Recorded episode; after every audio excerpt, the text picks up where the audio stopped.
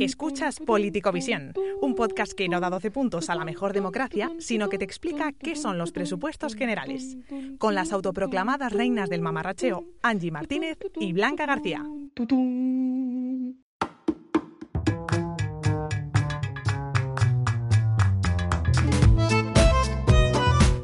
Bienvenidos al cuarto episodio de Politicovisión, el lugar en el que lo mismo te hablamos de Britney Spears que de la soberanía del Sahara Occidental. Vamos, lo mejor de los dos mundos como Hannah Montana. Correcto, todo escrito, producido, dirigido y por supuesto reído por nosotras, Angie Martínez y Blanca García Álvarez, vuestras mamarrachas de confianza.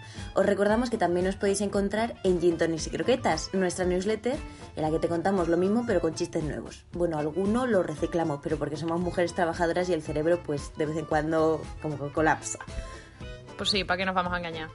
Queremos mandar un beso a todos los que nos seguís cada semana, o más o menos, que ya sois 280 y que compartís vuestras inquietudes por Twitter con nosotras. Que por cierto, Esperanza Gracias dice que la tormenta, que esta sea su última temporada en la tele. Yo no creo que lo pueda soportar. Yo tampoco. ¿Quién me va a leer la carta astral ahora? ¿Paga la piraña? Mira, no.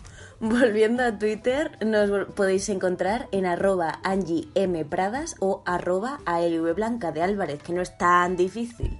Inciso, eh, Paca la Piraña leyendo una carta astral debe ser una fantasía, sí, debe ser, o sea, próxima publicidad de Netflix se viene. Segurísimo. Hoy vamos a hablar de Estados Unidos, pero primero vamos con los titulares que, ojito, a la semana que hemos tenido. Oye, podríamos hacerlo como si estuviéramos un informativo, ¿no? Venga, va, como a mí me gusta.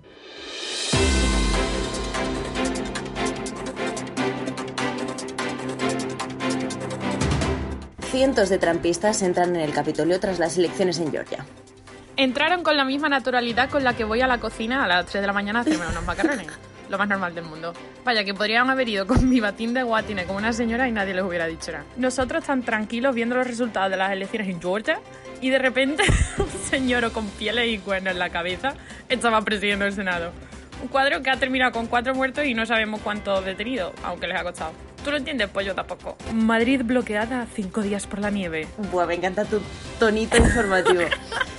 Todo eran risas hasta que llegó el momento de coger la pala para hacer un caminito y hay gente atrapada 32 horas en la carretera. Bueno, que las clases canceladas, la peña haciéndose marchas de 22 kilómetros por la nieve para ir a currar, dinosaurios por la nieve, esquí por Malasaña y recreaciones de la Guerra Fría por la Castellana. Madrid colapsada. Y el resto de España pues hasta el moño de nosotros por acaparar todas las noticias. Bueno, y luego estaban los raberos de sol bailando Dime de vez que oye, lo del COVID lo llevan mal, pero es que su gusto musical sin pegas, sin pegas. Hombre, ninguna, un mood, un mood. Todo bien, todo bien. A mí me han aplazado los exámenes una semana que tú piensas, oye, mira qué bien, pues más tiempo para estudiar. Ay, si lo hubiese aprovechado, qué bien hubiese estado. bueno, siguiente. Segunda plaga de langostas en África en un año amenaza con expandirse a Oriente Medio. Eh, para, para, para. Yo, más plaga, no, por favor, te lo pido de verdad. Qué angustia, encima de bicho. Que esas langostas son saltamontes que no se comen. Pues espérate que no sabes nada, que es que la ONU dice que un kilómetro cuadrado de los puñederos bichos estos come en un día lo mismo que 35.000 personas y que puede volar 180 kilómetros en un día, que también te digo, ojalá yo volar 180 kilómetros en un día, así como casual, ¿sabes? Vaya, que la plaga de Egipto son tendencia en 2021. Además, las Naciones Unidas dicen que se quedan sin fondos para desinfectar a partir de, adivina el mes, enero. Empezamos bien el año. Sí, eh, ahora mismo afecta al cuerno de África, pero está expandiéndose por el Mar Rojo hacia la península arábiga, que no arábica, con G. Sí, pues solo le falta a Yemen que aparte del COVID y de la guerra civil le chequen ahora las puñeteras langostas del desierto. Sí, sí. Pame ahí no echa gota. Bueno, ¿tienes algo más banal que contarme? Obvio. Kim Kardashian y Kanye West parece que se divorcian. Es todo lo que voy a hablar del tema. Mi religión no me lo permite. ¿La cristiana? No, la Swiftie. Ah, bueno, me cuadra más, me cuadra más. Sí, sí, sí. Sí te permite hablar de la portada de Vogue de Estados Unidos con Kamala Harris, la primera mujer vicepresidenta. El drama ha sido que sale con un traje, pues como siempre, ¿no? Y en Converse. Una portada muy poco Vogue, pero es como cuando haces un trabajo en grupo y luego juntas las partes que habéis hecho cada uno. Sí, es un poco rara. Tiene como dos telas salidas de los Bridgerton Bridgerton, nunca sé decir el nombre de esta serie, aunque me flipe. Estoy todo el día como brutal, brutal. Eh, bueno, que encima se supone que no ha sido la portada pactada con el equipo de Kamala, o sea que dramita. A mí me ha dejado un poco como patidifusa, no sé a ti. Un poco, pero bueno, ella suele salir mucho en Converse. Sí, eso sí, pero como Vogue, bueno, no sé. No, rara. Sí, eh, como que no sé si me gusta o me disgusta. Me ha pasado alguna vez en alguna Fashion Week que yo he dicho, ¿qué está pasando? ¿Qué locura acepta? Eh, pero eso sí, me pondría de póster la segunda, la segunda portada. Esa me parece Chef Kiss. Que esa divina, preciosa, Divina. reina del martes santo. Sí, Vente a Twitter o a Gintones y Croquetas para verla, que es una maravilla. Por cierto, esta semana han sido las elecciones en nuestro nuevo país favorito, Kirguistán. Y ayer, 16 de enero, fue el Día Internacional de la Croqueta. muchas emociones, muchas emociones esta semana. Y luego encima tenemos el segundo impeachment y la tormenta que la semana que viene va a inundar todo Madrid, que sinceramente no puc mes. Bueno, vamos que nos vamos con nuestro tema de la semana porque esto, eh, como sigamos, eh, nos entra una depresión.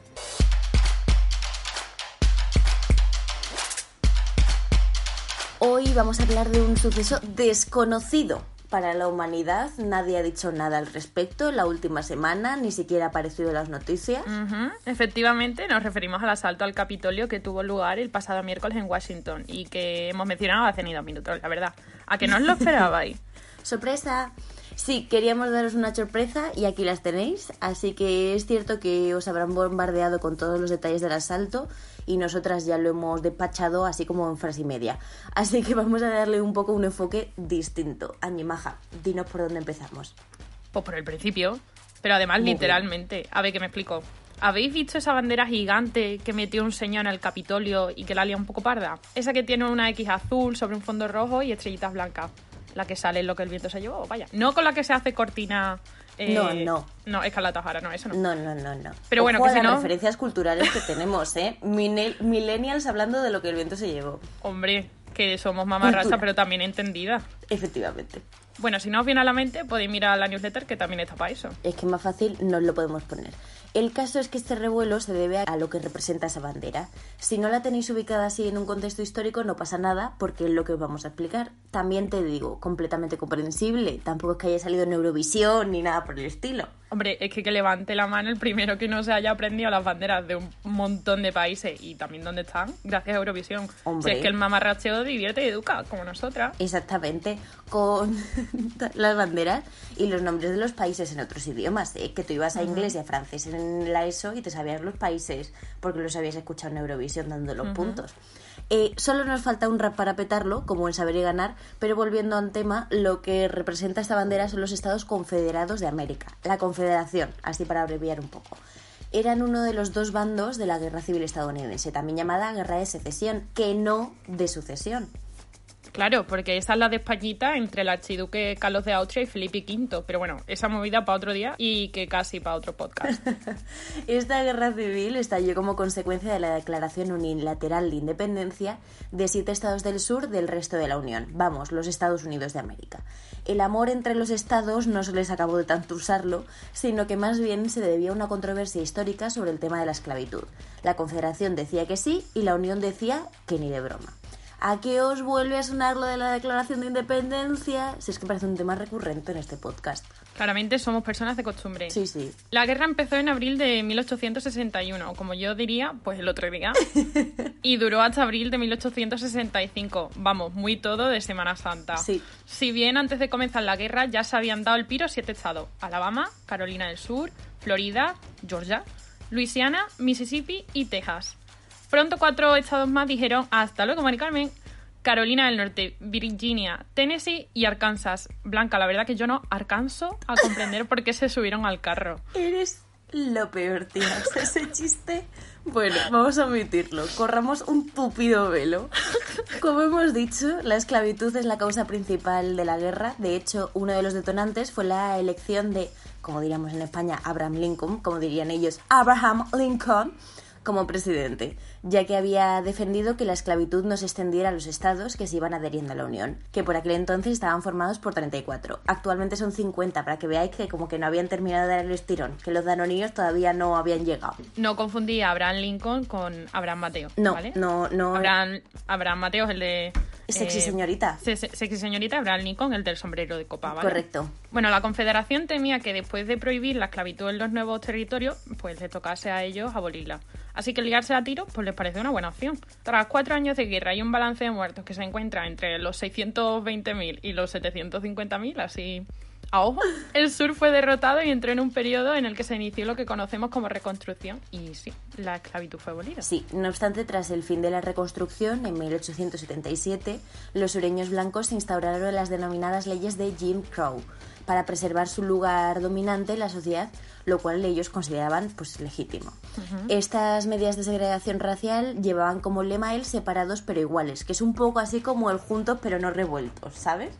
Porque eran tan iguales, tan iguales que los negros tenían que ir a una parte de a la parte de atrás del bus, usar diferentes entradas y baños en los lugares públicos e incluso estaban separados en el ejército. Bueno, es que hasta había fuentes de agua potable para blancos y otras para negros. Una locura. Es que es muy fuerte. Es muy fuerte.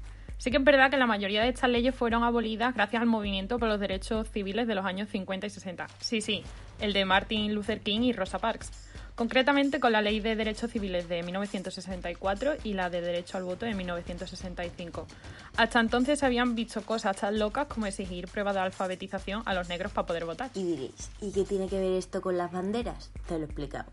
¿Sabes cuando estás contando así algo como con una amiga y empiezas a meter un montón de detalles que parece que no tienen nada que ver, pero que realmente que sí, y es para dar un poco de contexto? Pues eso es lo que estamos haciendo. Un par de décadas antes, a finales de los años 40, se produjo una escisión del Partido Demócrata, en el, sobre todo en el sur del país, conocida como Partido Demócrata de los Derechos de los Estados, o Dixiecrats, así para abreviar, para los amigos, como Jaime. ¿No te suena un poco a nombre de Teletubby, tío? Tinky Winky, Dixie, Dixie, la, la la. Bueno, eh, yo sigo con el tema antes de que Blanca me eche del podcast. Los Dixiecrats usaron la bandera de la Confederación como símbolo del partido, ya que defendían las leyes de segregación y básicamente pues eran muy racistas y mucho racistas. Esto provocó que la bandera ganase una connotación todavía más racista si cabe. Si le sumas además el hecho de que ha sido usada por el Ku Klux Klan, esos que visten así como de capiroto de Semana Santa todo el año, y por Dylan Roof, el chico que asesinó a nueve personas en una iglesia afroamericana en Charleston en 2015, pues eso, queda todo bastante clarito, ¿no? No obstante, hay personas que defienden su uso como una manera de mostrar el orgullo sureño bajo la frase Heritage, not hate, que se traduce a algo así como herencia, no odio. Que haya estado ondeando en edificios gubernamentales como los de Carolina del Sur, pues la verdad que no ayuda precisamente. Sí es cierto que ha desaparecido de estos edificios y que los estados que la incluían como parte de su bandera oficial ya no lo hacen, pero aún así sigue siendo un símbolo muy controvertido. El que se use para defender una herencia no quita que esa herencia sea racista y que la bandera represente la supremacía blanca y la intimidación y violencia a la que se ha sometido a la población negra durante décadas. Que hablamos de esto como si fuese de la época en la que Cristo perdió las chanclas, pero es que le hemos visto, por ejemplo, en rallies de Trump, que son como los mítines nuestros, y recientemente en la manifestación del Capitolio de la que hablábamos al principio. Y por ello, que se haya liado tantísimo cuando no solo hizo una aparición estelar, como ha dicho Blanca, sino que es que además llegó a estar dentro del edificio en sí, algo que ni siquiera había pasado durante la guerra civil. Sí, el hombre que llevaba la bandera en cuestión, Kevin Seafield, se entregó al FBI hace un par de días y se le ha acusado de entrar y permanecer en un edificio o terreno restringido sin autoridad legal, de entrar de una forma violenta y de tener una conducta, comillas, desordenada en los terrenos del Capitolio. Porque en sí la bandera no es ilegal, si bien muchas cadenas de distribución han dejado de venderla. Es como la cazadora amarilla de Zara esta que se puso de moda hace varios años. No es ilegal, aunque Sí. debería serlo, y las tiendas ya no las venden, pero las seguimos viendo de vez en cuando. Sí, como que aparece en algún post de la vecina rubia, así como que no tiene la Exacto. cosa. O como los pantalones de tiro bajo, que encima parece que van a volver a ponerse de moda y yo sinceramente prefiero la muerte. Y que lo digas, ya somos dos, vaya. Y hablando de muerte, ¿te has enterado de lo de Armie Hammer, tía? Es que me parece muy fuerte. Y que ahora se supone que es caníbal, es muy fuerte. Sí, sí, se ve que el 2020 puso un listo muy alto y el 2021 pues lo está intentando superar. A mí me recuerda, yo no sé si a ti te hacían esto hacer en el colegio, pero yo tenía en la clase de educación física como pruebas de saltar, salto de altura. Entonces eh, yo era manca, eh, bueno, coja en general, Blanca y manca. eh, blanca manca, eh, coja también y entonces nunca lo saltaba. Pues así me siento yo un poco con el 2021.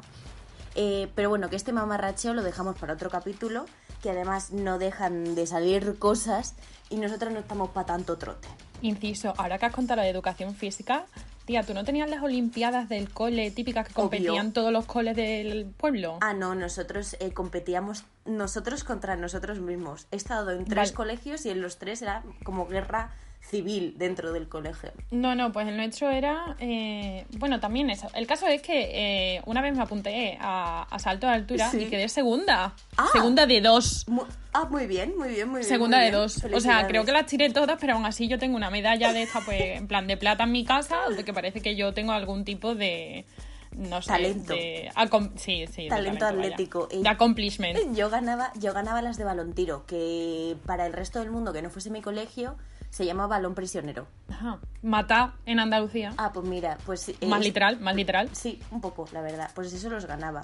Eh, y luego cuando me mudé a Melilla, de repente las competiciones tenían parte de nado y yo que venía de Madrid dije, uy, esto no es para mí. Esto, Ya, esto las no. clases que no se dan en el Manzanares. No, no, no, no, esto no ocurre. Bueno, Bueno, como veis, hablamos de, De que no estamos para tanto trote, hablamos de edades ya pasadas, es que somos veinteañeras que no en el DNI, pero señoras en el alma. Totalmente. Yo creo que con esto ya podemos mandar a la gente a su casa, ¿no? Que le pilla el toque de queda y eso. Además, ahora eh, en Castilla y León, no sé si has oído, pero lo quieren poner como a las 4 de la mañana ya directamente el toque de queda. O O sea, en plan, ni, ni intentes salir de tu casa. no ya, salgas, ya va tarde, no ya va tarde, El ya va pan, tarde. 10 minutos para comprar el pan tienes al día. O sea, Para bajar el perro no te da que se cague en el salón. Hoy estamos espléndidas, como habéis podido comprobar. Sí, ya lo veo. Ponemos fin a este cuarto capítulo de Politicovisión. Esperamos que nos hayáis imaginado con vestidos de época y abanicos de pluma mientras hablábamos de guerras y banderas. Ojalá. Como si estuviésemos en los Bridgerton. Eh, seriaza, cásate conmigo, arroba duque, el de los Bridgerton también, pero oye, Miguel Ángel Silvestre tampoco me parece mal. Es que sí, es que, que tienen los duques, ¿eh? Totalmente. Como ya veis, adoramos la. Sí, sí, sí, como ya veis, adoramos la, di- la aristocracia. Solo nos falta también Falcó aquí para unirse a nosotras. Sí, sí, nos falta serlo. También, bueno, pero eso está más complicado. Esperamos que hayáis adorado este capítulo y nos vemos la semana que viene. Hasta luego. Ay. ¿Te gusta? Pues tenemos más. Suscríbete a nuestra newsletter semanal Gin Tonics y Croquetas para recibir más contenido fantasioso en tu bandeja de entrada. Además, si quieres contarnos tus dramas del primer mundo, puedes venirte a Twitter. Sigue a Angie M. Pradas y ALV Blanca y raja con nosotras de las últimas novedades políticas y folclóricas.